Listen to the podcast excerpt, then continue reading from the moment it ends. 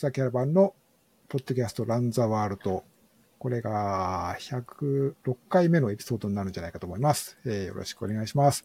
えっ、ー、と、ちょっと最初にお知らせだけしておきますと、えっ、ー、と、読者キャラバンのニュースレター、犬猫通信、ぼちぼちやってますので、よろしかったら、えー、サブスタックでやってますので、えー、購読していただければと思います。無料です。はい。それからですね、えっと、リバーサイド FM っていうこのサービス使って、このポッドキャストも収録しています。えっと、概要欄にリンク貼ってるんですけども、ここからちょっと試してみたいなという方、ぜひ、えー、どんなものか、リバーサイド FM 試してみていただければと思います。ポッドキャストを撮っている方にとっては非常に便利な、えー、サービスです。有料ですけれどもね。はい。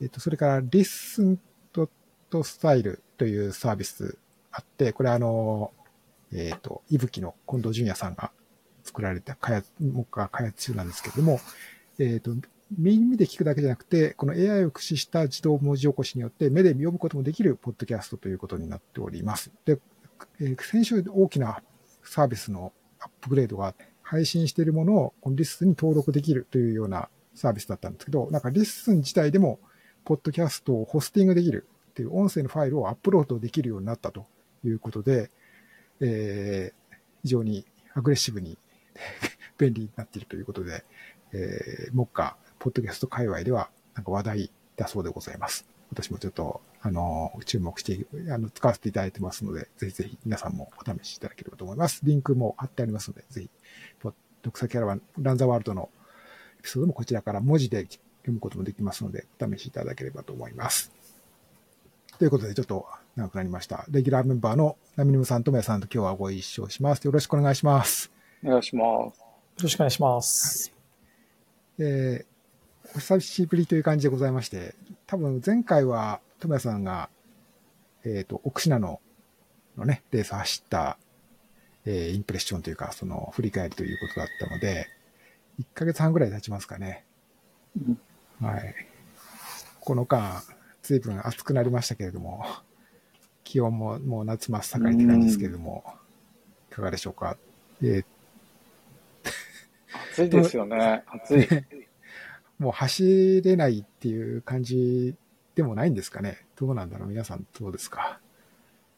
結構、高尾は朝5時ぐらいだと涼しくて、うん、1時間とか90分走っても、まあ、なんか体に負荷なくいい感じではあるんですけど、ただ走り終わった後のね、汗の出方はすごいのと、7時過ぎるともう相当暑いんで、うん、やっぱりこの時期も日中なかなか走れないですよね。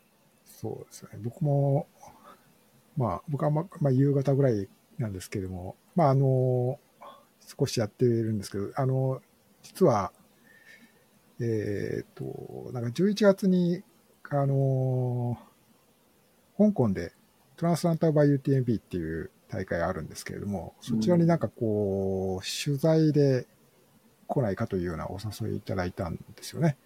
で、なんだったらレースも走れるということなので、えっと、一番短い25キロだったかな、のレースに一応エントリーさせていただいたということで。ちょ、ちょっと遠慮しすぎじゃないですか？ええー、けどね、いやけどさすがに100、100キロとかは、あのね、ちょっと欲張りすぎでもあるし、あの、一応、レース取材ということも、あの、考えておかないといけないかなと思って、はい、そこは、ちょっと、あの、万全を期してということで。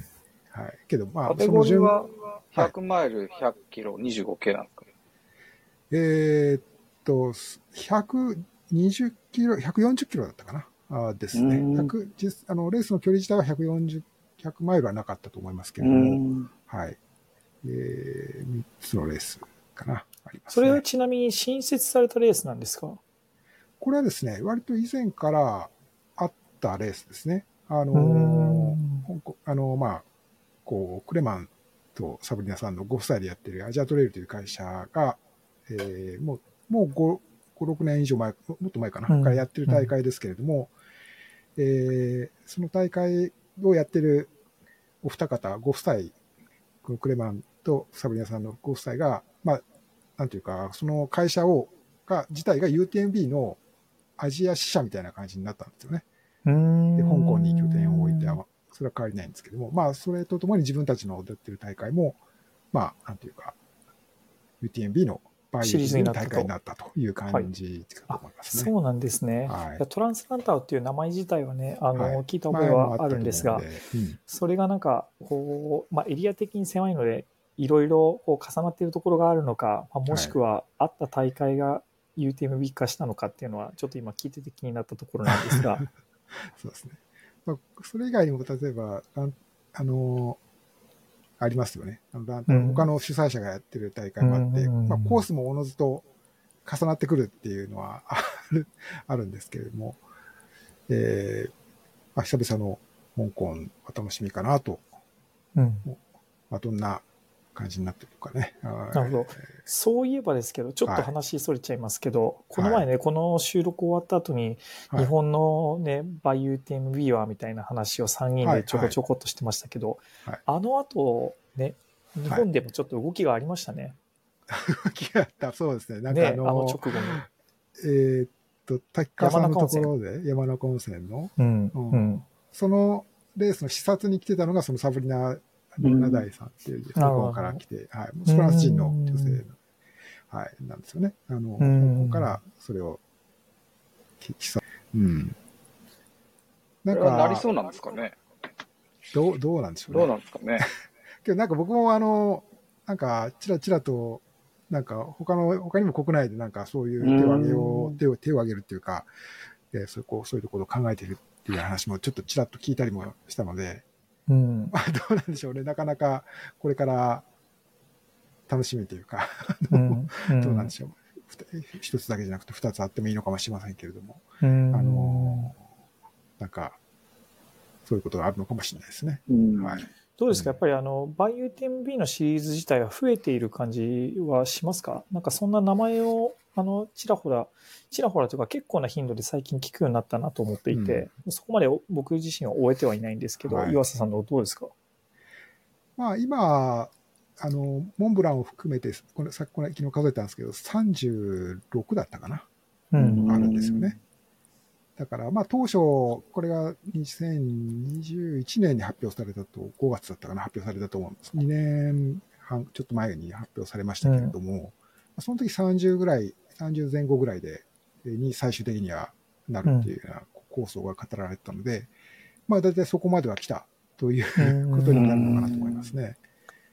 まあ、それだけあると、やっぱりもう、あの、特にこの、ヨーロッパ、アメリカとかで、まあ、北半球のシーズンにはもう、ね、特にこの6、7、8とか、6、7は、ね、特に6、7は、なんか1週間にトリプルヘッダーとかっていうのが何週間、うん、2、3週間続いたりとかっていうこともありましたが、どうしてもそういうことになりますよね。うん。しかもなんか、他おりましたよね、UTMB。他じゃないですよね、今。えー、あ、それはダチアがついたってことですか？あ、けど他は変わってないんだと思いますよ。あ、のー、じゃあなんか、冠が変わったのかな、はい、で、モンブランの大会の、おえっ、ー、と、タイトルスポンサーに、ダチアっていう。うん、あ、そうそうそうあのー、あれ、あまりよく知らなかったけど。車の会社がついたということです。だから正式名称は、ね、そうですね。正式名称はダチア、ダチア UTMB モンブランというのは正式名称になったと。なんか、やっぱ随分変わってきましたよね、ここら辺が。はいで、他はまあ、僕の理解では変わらずシリーズ全体とモンブランについての、あの、そういうあれなんですね。ということだと思いますね。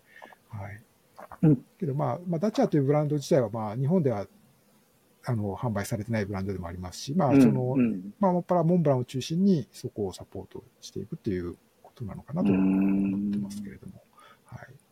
ルノーの経ルノーの資本の会社ということみたいですけどね。あの、はい、だから、ベストとかに、こう書いてあるのは、そのダ、ダチアとかなんですかね。どうなんですか？多分そういうのが入ってくるそういうことですよね。もう大会のウェブサイトとかにももうダチアって入ってますから、はいはい。そうですね。そうですよね。なんか、まあ、今までノースフェイスとか、コロンビアとか、はい、ホカとかだったから、はい、結構なんか違和感ありますよね。こ知らないだけなんですけど。まあ、そういうこと、そうですね。ね。うん。けど、トヨタとかなってるわけでしょ。うん。まあ、そ車との会社っていうことで言うと、ダチアはまあ、あの、去年から一応なんかパートナーにはなってたと思うんですけども、うんうん、あの新しくタイトルスポンサーというか、タイトルが、うん、そのダチア UTMB モンブランっていうふうになったのは、今回発表されて、うんうん、6月に1月か発表されたんですよね。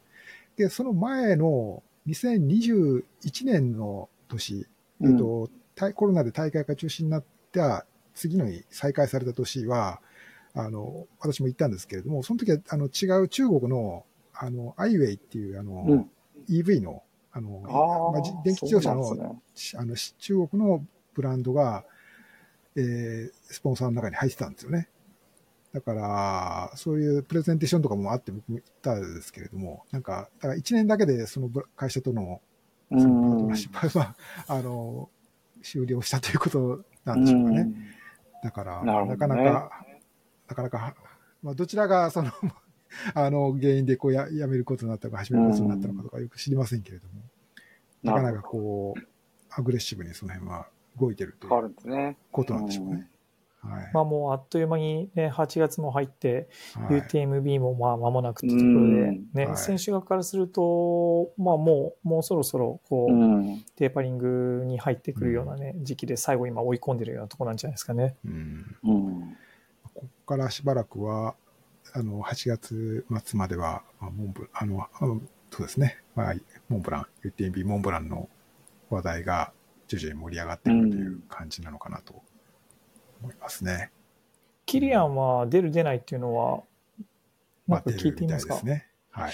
出るみたいだね。はい。出る気がするな。ポイントがどのこのなった、この、キリアンが出るか出ないかっていう話が話題になったのが、この間の、えー、アイガーですね。7月のアイガーで。で、で走ってましたね。はい。で、それの、なぜか16キロのレースに1回出たんですよね。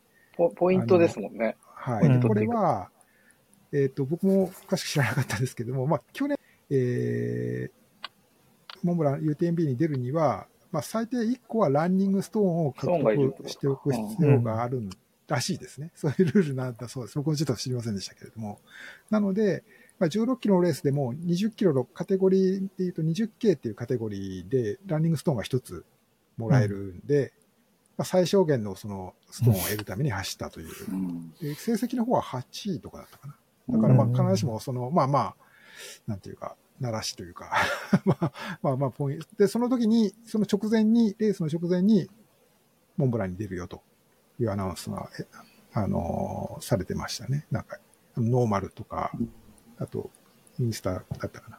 なんか出てましたね。うん、ななんかもはやそのブランディング戦略的に出そうな感じもしますよね。まあそういうことだとは思うんですよね。うん、多分自分の、そのノーマルのうん、このシューズのお披露目であったりとか、そうですよね、まあ、そういうブランドのエクスポージャーというようなところがあると思いますが、ただまあ、ただそれだけではなくて優勝候補でもあるというところが、うん、まあまあ、それはね、すごいことだと思いますけれどどっちも兼ねられるっていうのは彼氏もないことですよね。兼ねるっていうのがすごいですよね。はい。はい、まあ、全くね、あの、去年の走りとかを見ていても、あの、衰えは、という、全く感じるには早すぎるという感じですよね。うん、で、まあ、そこで言うと、もう一人大物で、まあ、コートに、コートニー・ド・ウォルターズも、うん、えー、出るということで。だから、ウエスタン、ハードロック、はい、リテンウィン3冠がいけるかっていうところですよね、はい。この同じ年に、それを3つとも制した人ってのは今までいない、いないですよね。男子も女子も含めていないと思いますけども。ね。どうしてもハードロックの後の UTMB ってこけるイメージしかないんですけど、うん、そうですね、ね。これでね、どうなるかっていう。どうなるかと。うん、で、まあ、とりわけ、まあ、単に優勝というだけじゃなくて、ウエスタンもコースレコード、うん、しかも1時間以上でしたね。すね すごい、すごいコースレコードだったし、えー、まあ、ハードロックもあコースレコード、自分のクロックは、あの、周り順の、うん、両方の周り順を通したレコードも更新ということで、非常に、あの、は、すごい勢いということで、まあ、モンブランも大変なことになるんじゃないかと。大きなドラマが待っているんじゃないかという気がしますよね。うん、楽しみですね。はい。まあ、なんかもう抜け、抜けすぎてて、その、周りとの差が、うん、なんか盤石なんじゃないかなっていう気はしますが、うん、まあ、ただやっぱり胃腸とかね、いろんなトラブルも100マイルあるんで、はい、まあ楽しみですね。確か、いつだか胃腸トラブルで結構厳しかった時ありますよね。そういう年もありましたね。うんうん、そうですね、まあ、中、そうですね、21年だったかな。そうですね、ありましたよね。うん。で、あとは、まあ、ハード、UTMB については、ジムももちろん出る、ジム・ウォームズリーも出ると思いますし。ジムはまだ住んでるんですよね、あっちに。住んでますよね、住んでます。はい。うんうん、なので、まあ、いわば、このために、このために、まあ、フラあの、うん、フランス、あのボーフォールに、ね、ね、拠点を据えてということだと思うので、うん、そのキリアンとの間でどんな レースになるのか。まあ、あの、ね、ジムも、ね、こう、なんていうか、失敗から学ぶアスリートというか まあ、あのー、そこ、経験を経て大記録というか、素晴らしい結果を残しているので、うんうん、まあ、今年は、今年こそということも期待できるんじゃないかなという気がしますよね。そうですね。はい。そんなわけで。ちなみに、宮崎選手も出るんですか、ね、ああ、そうですね。あの、この間。ハードロックよりはこっちの方が本命っていうか MB が。そうですね。まあ、もともとハードロックは当たるかどうかも当てにしてなかったっていうことなんですけど、うん、まあ、うん、ということっていうふうに言ってましたけれども、やっぱモンブランが。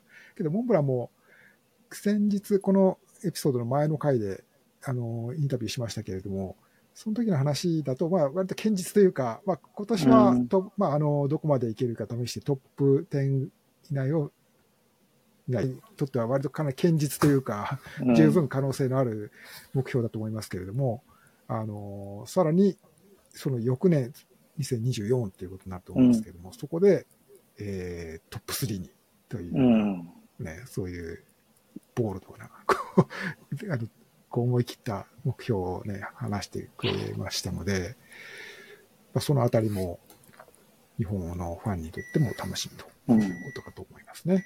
頑張って、ね、インタビュー面白かったですね。はい。他にも UTMB に関して言うと、えー、女子の方だと吉住さんが CCC にエントリーしてますよね。うん、はい。あ、吉住さん、そういえば100マイル目指すって言ってましたよね。100マイル宣言をしてましたよね。ねはい。はい。多分あれは時期的に見て9月ということは、あのー、えっと、ニースコートダジュールバイ UTMB のことだと思うんですよね。去年も吉住さん出ていて、ね、はい。吉住さん出ていたので、で、そこの、その時は100キロを走って優勝したんだったかな。はい。なので、まあ、今度は、あ、50キロだったかな。はい。そこの縁起のいいコースもある程度分かっている で、それ選んだということなんじゃないかなと思いますね。あと、他は男子選手だと万場さんとかかな。今年は、なんか僕忘れてる人いたかな？なんかちょっと、今年はあんまり見てなかったんでわかんないですけど。日本だと、えっと、村田亮君。村田さん。ああ、村田亮君出た、うん、あとは、吉村さん。ああ、はい。UTMF でもトップ10入ってた。君は、去年出たけど、ダメだって。ダメっていうか、風邪っていうかコロナで出られなかったって言ってたよ。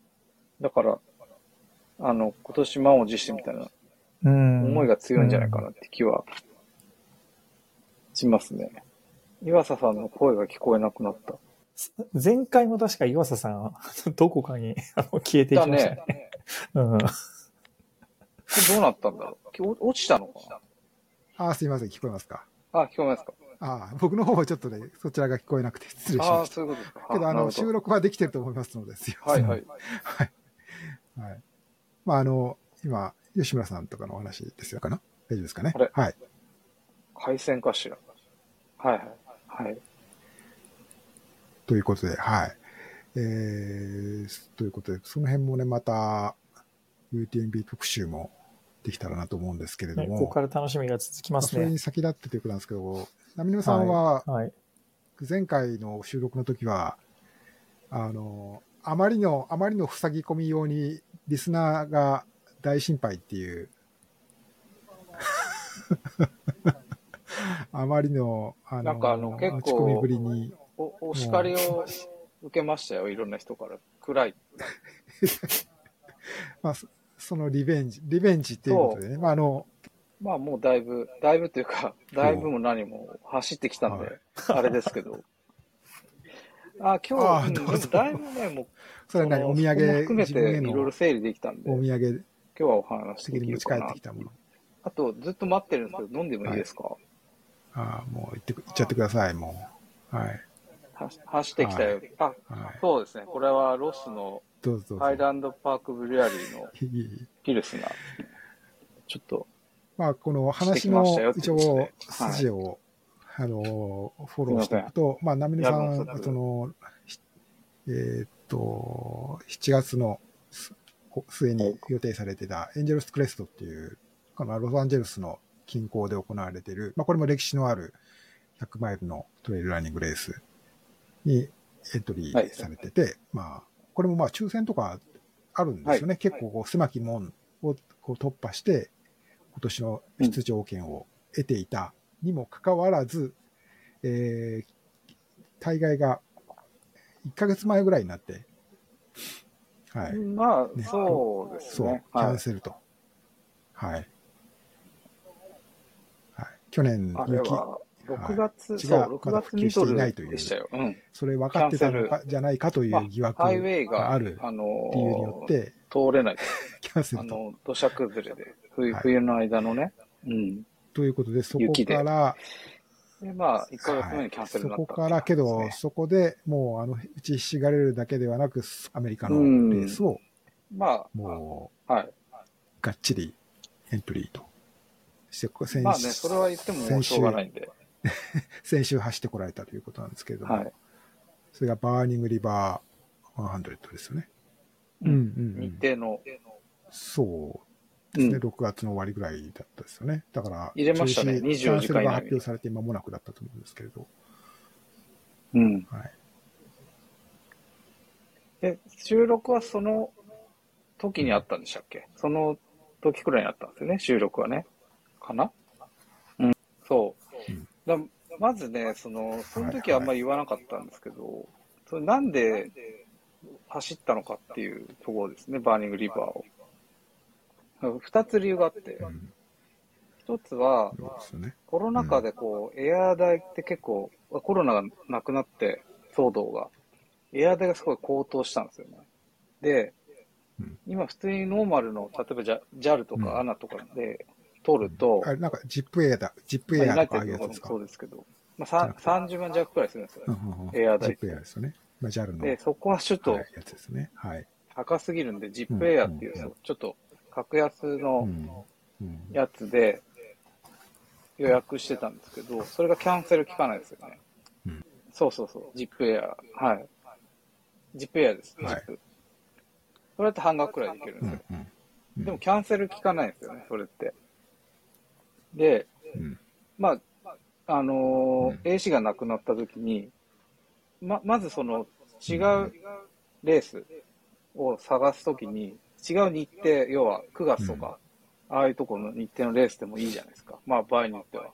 で、もともと僕が必要としてたのは、ハードロック qualify とウエスタンステイツのクオリファイアなので、両方満たしてるレースって、まあ、9月とかにあったりするんですけど、それにこう切り替えたいんだけど、キャンセルできないから、まあ、キャンセル、動かすとすると、そのエアガを捨てることになるじゃん。ままずそれがちょっと懸念として一個あったのと、はい、一番自分の中でちょっときついなと思ってたのは、うん。うん。え僕ってあの、友也とも一緒だと思うんですけど、1個のレースに対して4ヶ月くらいかけて準備して、あのー、なんていうんですか、連戦とかじゃなくて、一個一個こう、ちゃんとやりたいタイプなんですよね。うん、で、そうすると AC に向けてって2月くらいからトレーニングしてて、うん、で、大体、比叡山の50マイルを経て、6月のその騒動になった時って大体もう、ほぼほぼ仕上がりつつあって、あと、エンデュランスの調整をしていくっていう、もうちょっとでテーパーみたいな時期だったんですよね。で、それを考えたときに9月にずらして、じゃあ、もう一回、はい、同じような感じで積み上げていくのってできんのって思ったときに、まずモチベーションが持たないと思ったんですよ、僕。で、そうすると、やっぱ、あと、そのモチベーション持たないっていうのは、あの、8月とかって釣りに行きたいとかもあるんですよ。違うアクティビティやりたいみたいな。うん。なんかそれを考えると、そこら辺の、要は9月にレース移しちゃうと、8月にそこのまた練習積み上げるのに、そのアクティビティできないじゃないですか。だから、ずっとランニングにエフォート避けないんで、なんかそういうのも兼ね合いを考えると、同じ期間に走れるレースこれは大事大事な話ないかなって探したのが、バーニングリバーしかなかった。けど、バーニングリバーについてはそれまで知ってたんですか、その2個の理由。うん、前回言ってました。どんな大会かはある程度イメージはあった。言ってた。ちなみに、場所としては、言ってた。言ってた。オハイオですよね。言ってた初オハイオですよね、多分。僕も行ったことないけど。うん、どうどうですか、まあ、同じこと言ってたかもしれないね。いや、知らなかったですね。うん。だそう、ウッドラサイ、あ、いや、知らないです。全く知らない。うんうん。オハイオ。あの、オハイオですね。はいはい。うん。初オハイオ。行ったことない。あの、五大湖の周辺で、うん、あ、行ってみて。うん、平ら。どんなコースっていうイメージなんですか？あのね、新潟とかに似てるんですよ、風景が。真っ平らで、こう、はい、 corn fieldみたいな。新潟の場合は真っ平らで水田とかで。うん、だから景色が似てますね、ハイウェイとか走ってても。だからなんか、うん、実家っぽかったですかバーニングリバーですか？コース？えっ、ー、と、まあ基本的に森の中を走る。森とロードとバイクパスを走るっていう感じですね。ざっくり言うと。で、森が、あの、国立公園なんですよね。はい。あの、クヤホガバレー国立公園っていう、オハイオで唯一の国立公園なのかな。そこの一部、あの、走ってもいいところを走るっていうところで、まあ、山っていうよりだから森ですよね。あんまりだから累積もない感じで、えっ、と、累積はね、3000ちょっとなんで、一昨年走ったリオデルラゴに似てる。うん。リオデルフラット。今度、うん、まあ、後で言いますけど、まあ、走りやすいのと、うん、あと、トレーニング的には山を想定していた比率で言うと30%くらい。勝手が違うって感じですか？それだけコースが。あと、バイクパスとかも合わせると30%超える。35%くらいっていう感じですね。はい。そんな感じで。まあそうですね。あの、もともとは AC って、ざっくり言うとウエスタンがちょっときつくなったみたいなコースなんですよね。だから下り基調だけど結構まあまあ上りもあるっていうところで、比叡山とか入れてたんですけど、まあちょっと違う毛色の感じのレースですよね。はい。まあ、ただ、基本的には、じゃあこのレースのために何かやったかっていうのは特になくて、あの、6月、そのキャンセルが決まって、去年の、まあ、ぶっちゃけモチベーションがもうなくなっちゃってですね、うん、ほぼ。なるほどね。だから、トレーニング的にもそんなになんかこう、追い込めてないというか、それ以降。なんか大事なエンデュランスのやつもそこまでこなせず、その体重もウエスタンから比べて4キロ重かったっていう、そこまでこなんか作れた感じではないくいったので、ただ、まあ、ある意味、ちょっとこう、はい、トラッカーとかもちらちら、なんだろう、惰性でいったというか、6月のそのミドルくらいまでのフィジカルの崩れることなくというか、ステディというか、感じです。順調にコース進んで、そうですね、男子10位でフィニッシュという。なんかこう、全然トレーニングできなかったですね。それ手応えはあったんじゃないですか？ああ。トラッキング的にはですよね。うん、ああ、あ、そうなんですね。えっと、手応えはね、全くないんですけど、うん、あの、まあ、もともと出るにあたって20時間、サブテリーっっていうのはしようと思ってたんですよね、目標としてはタイム、タイム的な。で、そのタイムチャート通りに出たんですよ。それはなので、なんか、割といい感じに進んでるようには見えてるんですけど、ですか？端的に言うと80マイル以降、そのタイムチャートから乖離してったっていうところで、なるほど。結構、あの、本人的には苦しんだ、80マイル以降はかなり苦しんだレースでしたね。うん、はい。かなりいろんな要素はあるんですけど。ああ。なんかトラブルですか？えっ、ー、と、まず想定外なのが、あの、天気がすごい悪かったんですよ。うん。あの、最初の5時間くらいずっとサンダーストームで、うんうん、めちゃくちゃ土砂降りだったんですよね。5時間はい。なんか。スタートから。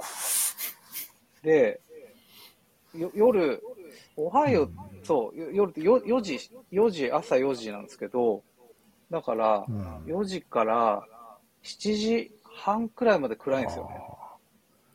なかなか最初から大雨て、で、雨強いんで、ライトが反射しちゃって、ダメージというか、ちょっとモチベーション的にはかなりやられますよね。乾いてきたら乾いてきたでまた、だからもう本当に、なんか、マーキングを追っかけて、嫌な感じになるし。死認できるのが、まあ、運が良かったのは、その気温がそこまで下がらなかったんで、タンクトップのまま、ずっとずぶ濡れのまま、いてたっていう感じですね。はいはいはい。はい。で、そう、だから結局、そのせいでずっとトレイルもぐちゃぐちゃで、後々ダメージを負っていく感じになるんですけど、はい。はい、そうなんですよ。へこみますよね。はい。うん。そうですね。そうなんです。そうなんです。そう。うん。だから、まあ、上りとかはそんなに大した上り全くないんですけど、ねまあ、確かにそういう計算にはまあ、つ滑りそうになったりとか、あと一番やばかったのは、ずっと濡れてるんで、すれ 豆。うん、で本来であれば、これって、ドロップがですね、えー、っと、3箇所、行き、まあ、コースで言うと、アウトバックなんで、50マイル行ってから、50マイルまた同じ道戻るっていうコースで、はい、ドロップが全部で、1、2、3、4、5、6箇所か。うん、多いですね。あるのかな？うん。で、本来であれば、そういうのもあるんですね。その、ね、で、あの、同じとこ通るんですよね、ドロップは。なんで、2箇所は、絶対2回通るところがあるんで、結構きついです、ね、ドロップ的に。そこに靴下置いとけば結構変えられるチャンスあるんですよ。うん、何個か。でも、結構、まあ、簡単に言うとちょっと舐めてて、こんな天気崩れると思ってなかったんで、一箇所、しかも一つしか靴下置いてなかったんですよ。うん、で、ずぶ濡れになって最初の、えっ、ー、と、22マイルのオークヒルっていうドロップで、もう靴下変えちゃったんですよね。もう晴れてきたし、もうこの後降らなきゃいいなと思って、一回靴下全部変えちゃって、ワセリンとか塗り直していったんですけど、その後、塗装とかが結構あって、結局変えたのにまた塗れるっていう。星みたいな感じ。そう。だからもう終始濡れてる足が。うん、っていうところで、一応各所ワセリンは置いてあって塗ってたんですけど、やっぱ厳しかったですね。だから。ああ、実際トラブルは出ましたか ?50 マイルくらいからもう結構豆ができてきてて、あと、体50だと早いですね。早いですね。うん、体中もワセリン塗ったんですけど、それも全部落ちちゃってて、その、すれが結構、うんうん、あの、ななんていうんですかね、いわゆる股面とかじゃないんですよ。なんか、皮膚と毛がなんか擦れちゃって、T8 で。うん。そのなんか、ボツボツができるっていうか、なんかニキビみたいになっちゃって、それがちょっと痛いみたいな。うん、なんかね、僕皮膚があんまり強くないんで、そういう類なのかなとか。ああ、また違う。それが50枚くらいで。多いですとは違う。それが結構苦しみましたね、後で。あの、つくと痛いみたいな。うん。まあ、おまけに走れるコースだとね、なかなか休むしないですもんね、うん。そうなんですよね。ずっと走ってなきゃいけないんで。うん。はい。そこがやっぱり一個きつかったとこと。でも、それよりは、やっぱ一番食らったのが、筋肉の痛みというかあれで、やっぱ、ロードがこれだけ多いと、かなり筋肉的にやられててですね、80マイル以降保てなかったのはそこが大きくて、結構なんか、で足が動かないというか、痛くて、四頭筋とか。しかもなんか下りで痛めてる感じじゃないんですよ、なんか感じが。なんか、うん、やっぱロードだと思うんですけど、うん、またなんか違う、うん、うん。それでね、走ったのスピードが全然上げられてなくなって、はい、あの、はい、最後僕初めてなんですけど、最後ロードが4マイルくらいあるんですけど、最後の2マイル僕全歩きしたんですよ。うん、だから、もうちょっと早かったはずなんですけど、うん、20時間半くらい多分ボールできると思うんですけど、普通に行ってたら、その2マイルはもうずっと歩いてて、はい。うんまあ、結果的にはだから20時間切れなかったですよね。うん。なんでかなりすごいダメージを負って帰ってきましたね。全然累積ないのに。胃腸のトラブルとかは？あ、それがね、今回ね、すごい、そこはすごい試したんですよ、いろいろ。前回のウエスタンの反省を。なかったんですよね。仮説が当たったのかもしれないし、ちょっと。補給プランはどんな感じですか？えっ、ー、と、まず、まあちょっとね、いろいろ試したかったのがあるんで、スプリング、ジェルはスプリングを何種類か持っていったのと、はい。えっ、ー、とですね、基本は、リキッド。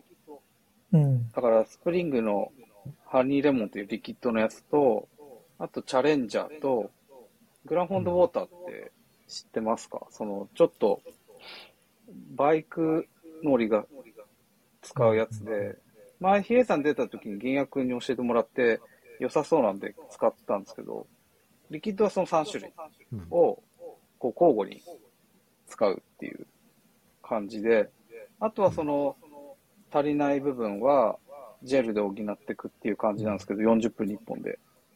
なんかストロベリーなんか味なのかな何種類かと、あと、アミノショット。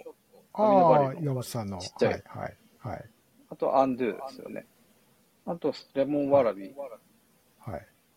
これを持ってって、まあ、基本全部いけたんですけど、はい、スプリングのストロベリースムージー以外のスプリングのやつはちょっともうダメになって、後半。それ以外は全部取れましたね。なんで気持ち悪くならない。ならスプリングは現地調達ですか？いや、僕はあの、知り合いの方にアメリカから買っていただいて送ってもらってたりしたんで。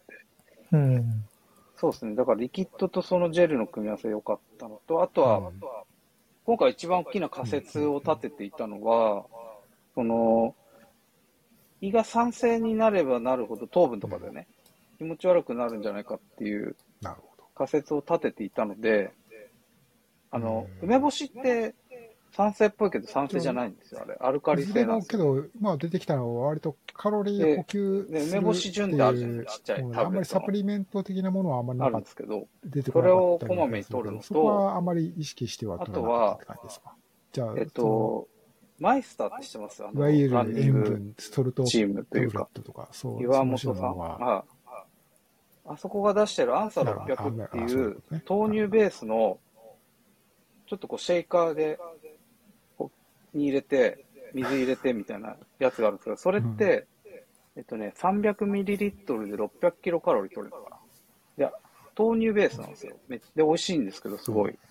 それを、はい、デポに置いといて、それを飲むと。で、豆乳ってアルカリな性なんですよね。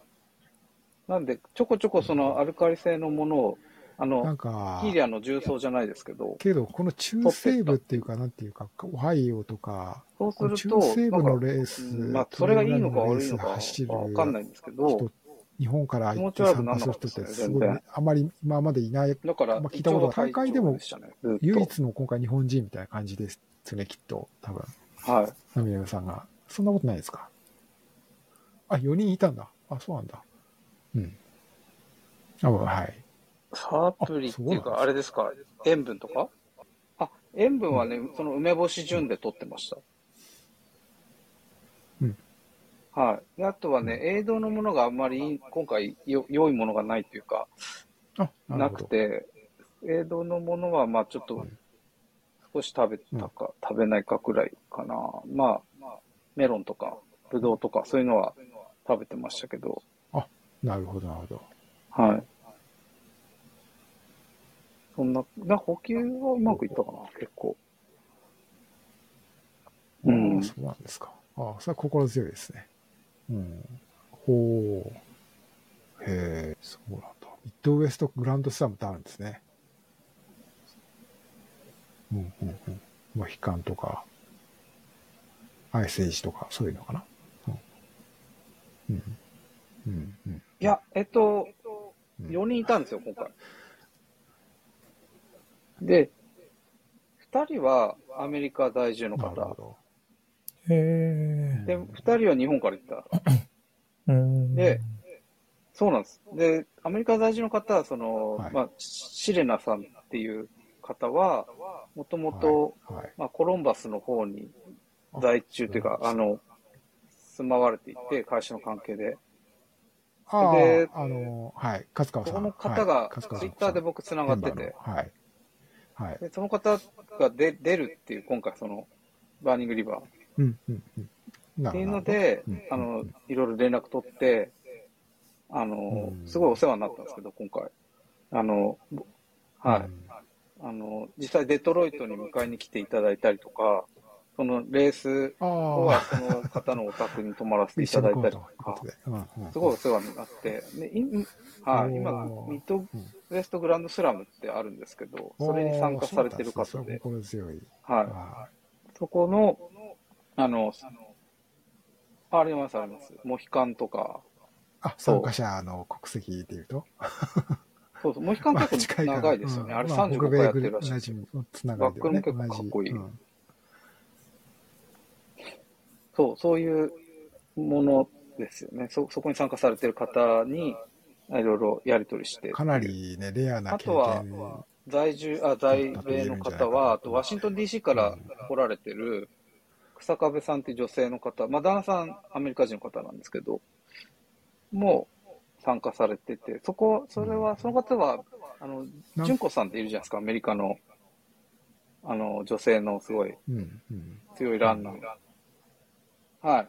純子さん、僕知り合いで、純子さんからも聞いてたんですよ。純子さんの、その、コーチ、うん、コーチを受けてらっしゃる方なんですよね、その草壁さんは。うんうんうん、なので、うん、そういう方が出るよっていうのは、純子さんから聞いてて、その方も、まあ、お会いできたんですけど、あとは、僕が行くって言った時に、僕、それにジョインしてもいい、まあ、アメリカのレースはいろいろ経験豊富だと思うけれど、けどどっちかというとコロラドとかカリフォルニアとかが多かったと思うので、やっぱなんかこの中西部というか、オハイオはなんかちょっと雰囲気違うなというか、まあ、コミュニティの雰囲気違うなとか、リバーは、ちょっとまあ、カナダ、もしそう感じたこととか、日本ありますか？の3カ国らしいです。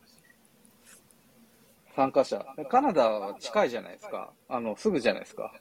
はははは。日本で使ってるような？多分日本からわざわざ来たのは僕ら、僕とサクさんだけで、かつこれまで出たことないんじゃないかな、誰も。日本人、日本から行って。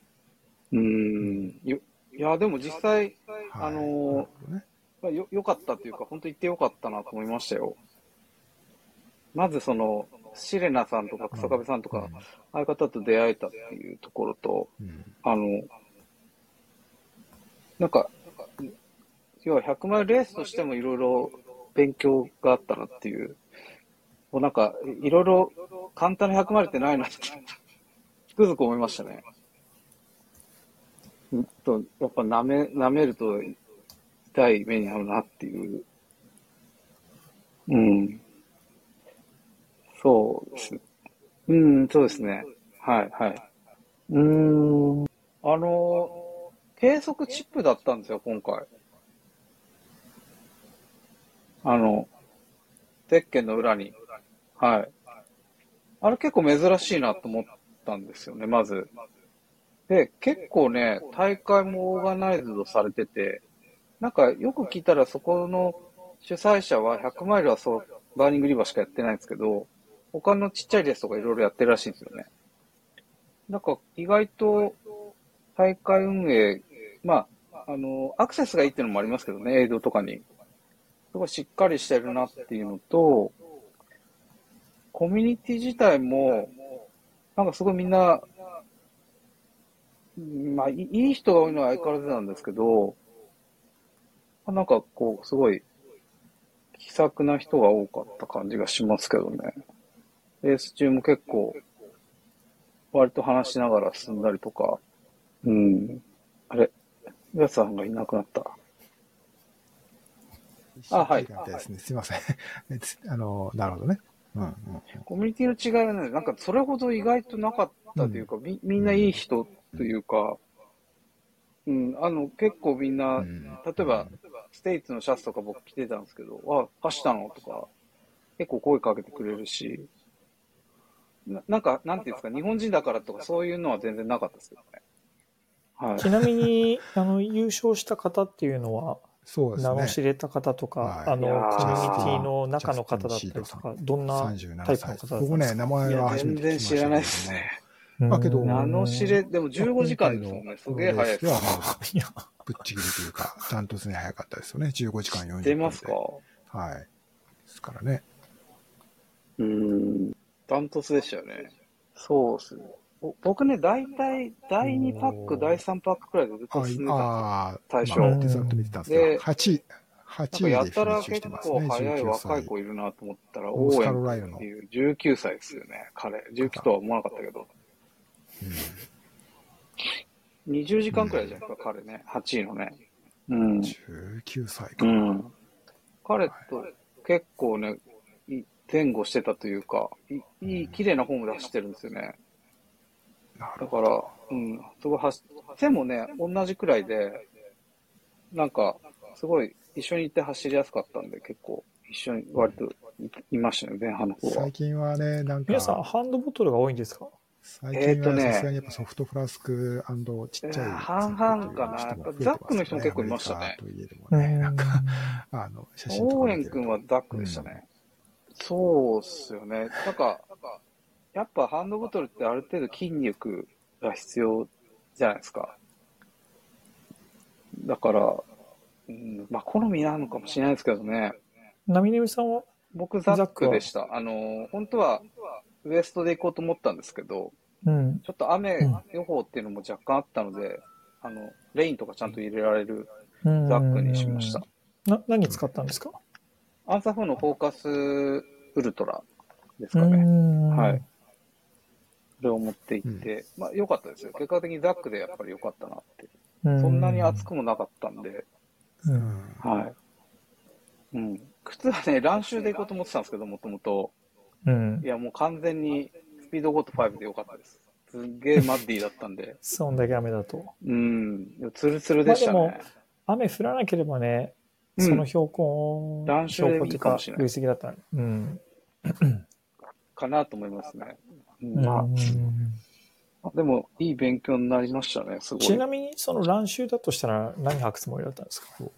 えっと、なんかアシックスで最近ちょっと合ってるやつがあって、ちょっと名前忘れちゃった。トムさん履いてるやつかな、えー、アシックスですかね。あの、フラットだとちなみにベイパー履いてるおじさんいたけど、すげえ上りで滑ってて大変そうだった。厳しい。それダメだよって言いながら、そうだよね、みたいな。そうですね。はい。まあでも、なかなかいいコースというか、あ、でも今考えると、当時走ってる時はもうなんだこのロードとか思ってましたけど。は、まあ、思いがけず、こうバーニングリバーでしたけれども、っぱロード長かったですね。来年こそは、あの、エンジェルスクレストっていう感じなんですか？ですよね。そうかそうか。はい。あ、えっ、ー、と、ロールオーバーになったんで、AC は一応出れる。あ、あとそうだ、バーニングリバー良かったのは、年代別が結構細かいんですよね、表彰が。おー、かっこいい。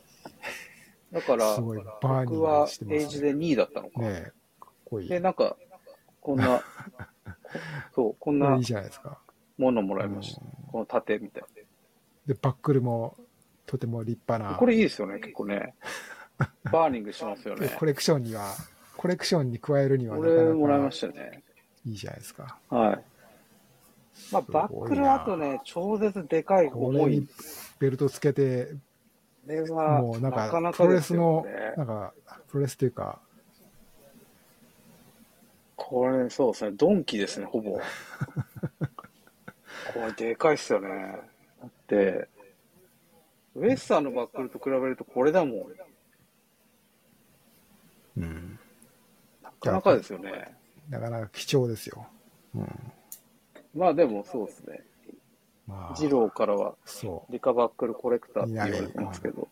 そうそう。狙いに行ってるわけじゃないんだけど。まあ、けど、まあ、まあ、そういうね、まあ、エンジェルスクレスト、キャンセルは残念だったけれども、まあ、災いを演じて、服となしたということで、うん。またですよね。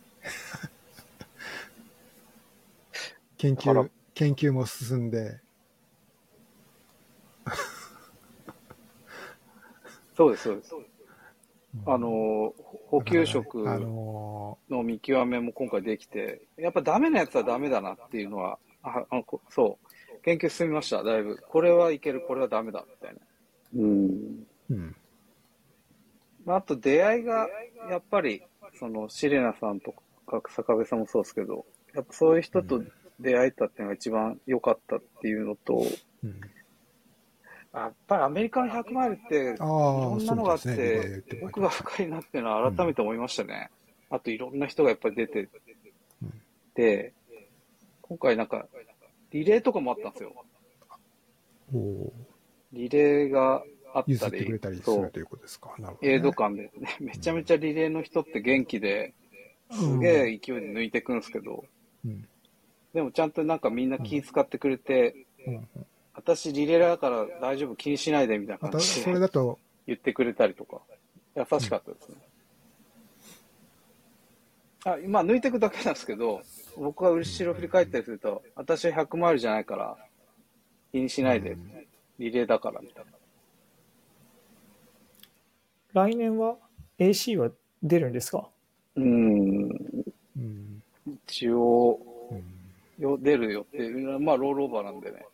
うん、あと、その他もう一本入れたいけど、じゃあどうするっていうところはまだ考えられてない。うん。AC ね、8月3日なんですよね、来年は。うんその後に入れるか、前に入れるか、どうしようか、ファサッチか、やっぱりとか、ちょっとこう考えてます、いろいろ。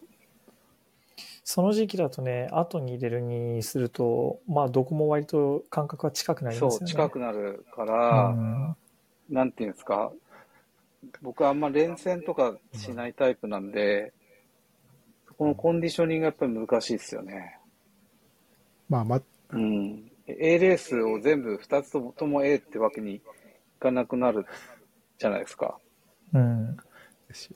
でワサッチ行くならやっぱりクリムゾン狙いたいとかになると、うん、ワサッチが A になるってことは AC がね、やっぱさ下げざるを得ないというか、うん。うん、っていうとこもあるし、ちょっと考えないとなっていうとこですね。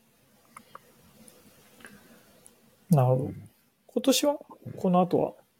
今年はもう釣り、釣りになります。じゃあもうレースは終了で。レース、レース終わりです。はい。うん。あ、とはいえ、新越のペーサーがあるんですね、僕。うん。だからそこまでにはちょっと落とさず、ちょっと、まあ、そうこうするうちに、トレーニングして。またハードロックに来年当たるとレイクビュー、レイクビューは出ないんでしたっけ？また、そうするとまた出ないです。そうだから、もうレースとしては終わり。クールファイしてないんですか？はい。っていうとこですかね。あ、バーニングリーはクオリファイしてないんですか？まあ、年一くらいが怪我しなくていいですよ。ああ、そうなんだ。ああ、うん。なるほど。なるほど、なるほど。なるほど。じゃあ、まあ、ウエスタンステーツのクオリファイ。いや、もうクオリファイはないんですよ。今年。うん、今年ほら、AC、あ AC とqualify ないです。まあ、ウエスタンはそうすると当たる可能。ウエスタンはまた来年もう一度っていうことがあり得るから、はい、だから、また予定もね、本当は両方クオリファイしてるレースが良かったんですけど、はい、その辺の。なかったんですよ。その期間に。うん、ね。そう。その辺はまた。はい。そうです、そうです。いやだからハードロックはちょっと、だいぶまた先になるかな、みたいな。ね、楽しみが増えるかもしれないですから。まあ、怪我せずゆっくりやっていけば。さて、ちょっとね、時間の方もいい時間になってきちゃったんですけれども。ウエスタン当たったら、えっと、ウエスタン。トさんの方では、なんか、話題として、この、ちょっとこの瀬戸田、ウエスタン AC みたいな感じになるかもしれないし。の件がちょっと、またアナウンス。まあでもウエスタン僕2枚なんでね。瀬戸田といえば、友也さんということで、ちょっとね、は聞いてみたいと思ったんですけど。まあまだね、わかんないですけどね。はい。うん。まあ、そんな。はいはい、はい。24。はい。うん。ああ、土曜日。はい、24じゃ土曜日。あ、うん、フォローありがとうございます。そう、そうなんです。あの、第2回開催が正式に決まりまして、2024年、来年の2月24日。今年とまあ同じ週、同じ時期なんですけど、えっ、ー、と、来年に関して言うと、えっ、ー、と、金、土、日って3連休の中日の土曜日に開催します。うん、で、はい。変わらずに、えっ、ー、と、ハーフマラソンと、まあ、9キロのショートのレースと、はい。それが、あの、メインになりますね。9月1日スタートで、はい。そうですね。えー、今、まだ、えっ、ー、と、やりますよっていう告知が始まったところで、エントリーサイト等々絶賛準備中でして、来年のビジュアルとかですね、含めて、もう間もなく公開に向けて準備しているので、ぜひフォローお願いします。なんか去年からの変更点はあるんですか？いや、えっ、ー、と、あ、一つ、まあこれもともとですけど、人数が少し増えますね。うん。前回はトータル500人っていうのが定員だったんですけど、次回は800人、少し増えて、えそれ以外のところは大きな変更点なしで、やるっていうとこですね。ワンちゃんと一緒に走ってもいいんですか？あ、それはもうご自由に。そうなんだ。やって勝手に言ったけどわからない。あ、わかんない。そこは。いますかねそういう人。はい。いますか？じゃあ、じゃあ。ちょっと、一般、なんか質問来ましたっていう感じで言ってくれれば。ん犬 OK ですか ?5 キロとかでもいいんですけど、はい。一緒になんか3人で走れるといいなと思いました。なるほど、なるほど。うん。確かにね、なんかいろんなカテゴリーがあってもいいかもしれないけど、でも、あんまり聞かないですよね。うん、そう、そうですね。トレランも少ないですよね、うん、まだね。ロック一緒に走るみたいな。うん、あると、あると助かるなって思いながらいます。うん、はい、なんかね、あのー、まあ来年はないですけど、個人的に思うのは、まあちょっと小高い山みたいなのもあるんですよ。島の中、まあ島なので。そことかね、あの、バーティカルでパッと走るようなのが、前日イベント的にあっても面白いだろうなとか思っていて、で、去年は、去年というかまあ今年の話ですけど、大会が終わった翌朝に、まあ仲間内のトレイルランナー、それこそまあ鬼塚さんとか、岩垂さんとか、あの、ノースフェイスのメンバーの方とかと含めて、うん、その朝集まって山まで走りに行ったんですけど、うん、まあ、なんか気持ちいいし、で、ね、前日言ってもまあハーフなので、まあね、スピード的に疲れるけど、体力的にはまだね、残ってたりするので、そんな楽しみ方っていうのはね、なかなかトレイルのね、特にまあロングウルトラのレースじゃできないから、うん、あの、いい感じで、その大会と、あとは、まあ大会が終わった後の、まあ旅の気分を楽しむっていうのがね。で、楽しみ方はまあ人それぞれっていうところが、まあ瀬戸の面白いところかなと思いますね。釣りもできるんですか？釣りね、タコとか釣れるんじゃないかな。あ、マジですか？うん。楽しそうだな。あ、でもね、釣りできますよ。それいいですね。うん。うん、釣りもしたい。ああ、でもね、そういうのをいろいろ聞きたいですね。あの、いや、こんなことできますかみたいなのって、自分には思いもよらないところとかあったりして、でも、できることは結構いろいろ知ってる人は知ってるから、うん。ね、なんかツアーを組んでみたいな、まあ、ね。山も行けて釣りもできる。で、ワンちゃんも一緒に走れるみたいな感じだと、すごい行きたいなって僕は思いました。うん、うん、そうそう。あ、あとね、これを聞いてる人にはちょっと先にお伝えしておくと、瀬戸田の、まあ、まだまだ課題なところはね、どうしてもあの、その島内の宿泊施設っていうのがすごく限られるんですよね。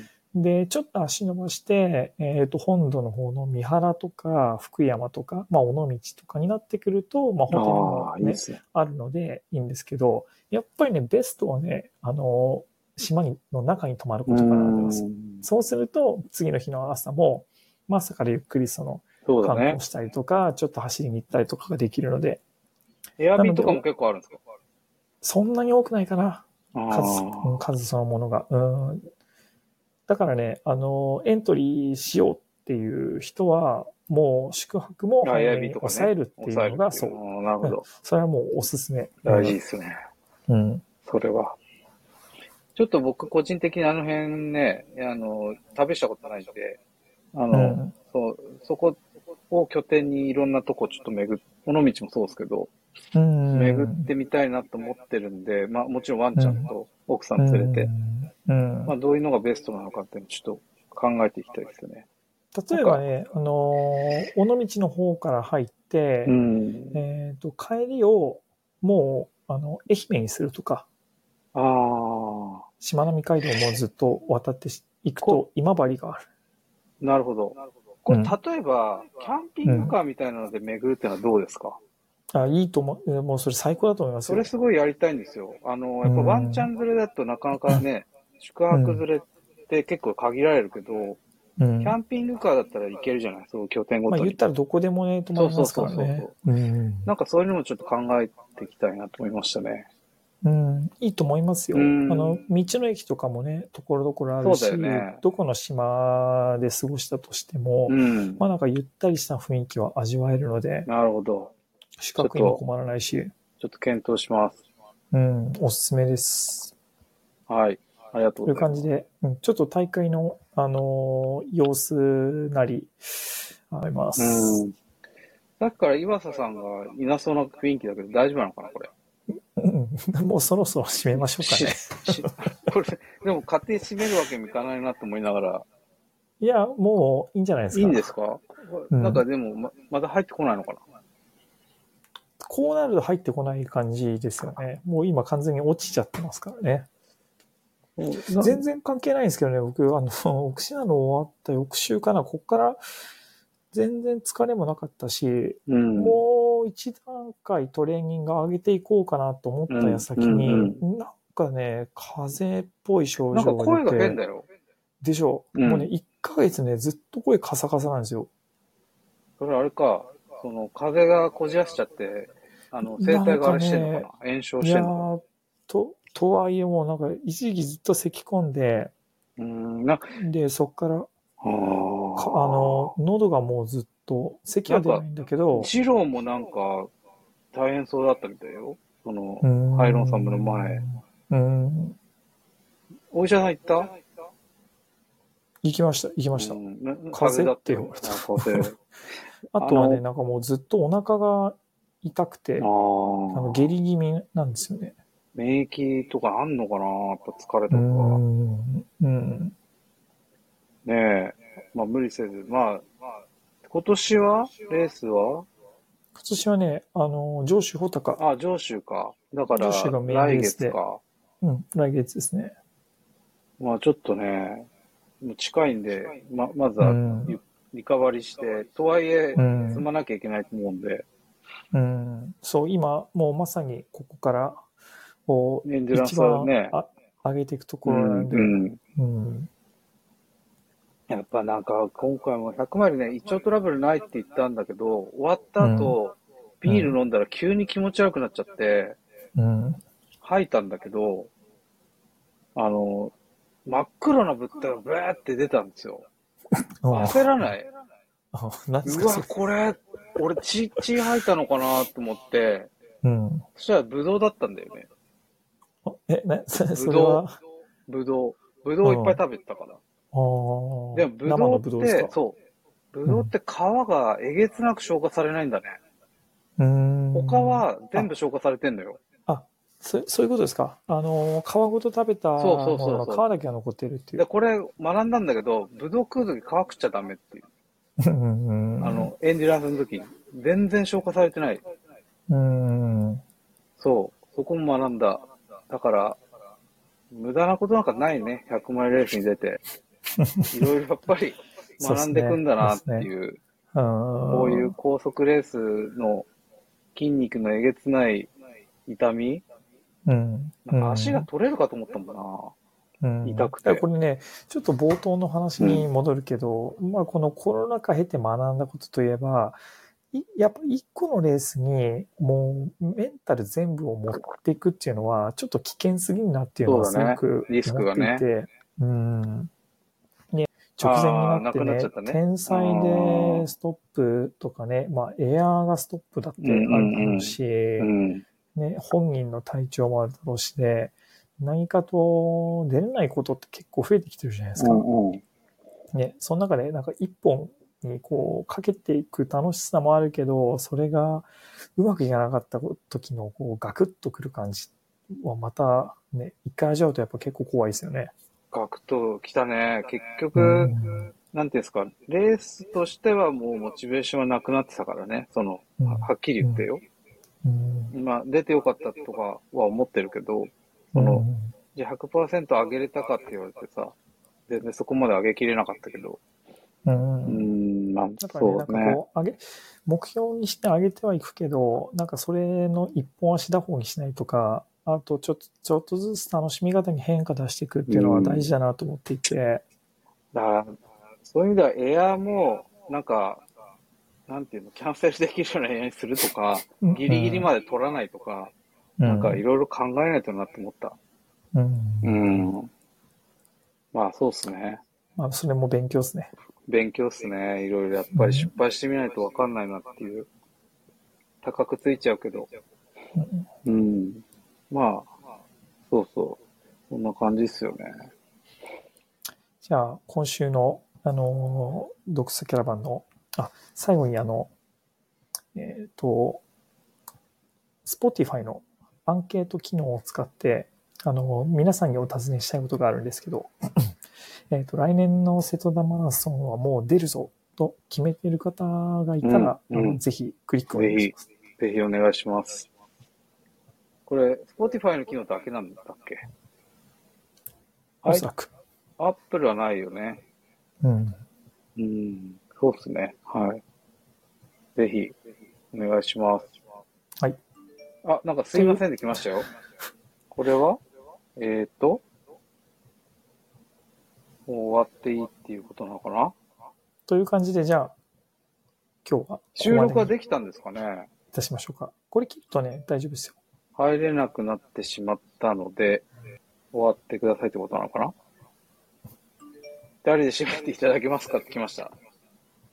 じゃあ、これ、そうですね、サンデートレイルも今後ちょっとどうするのかとかも、みんなで話し合って、どうするかっていうか、配信感覚とかもそうですよね。含めて。うん。まあ、でも今後日本もビッグレースが、新越？あとはまあ、8月で日本じゃなくて U10B?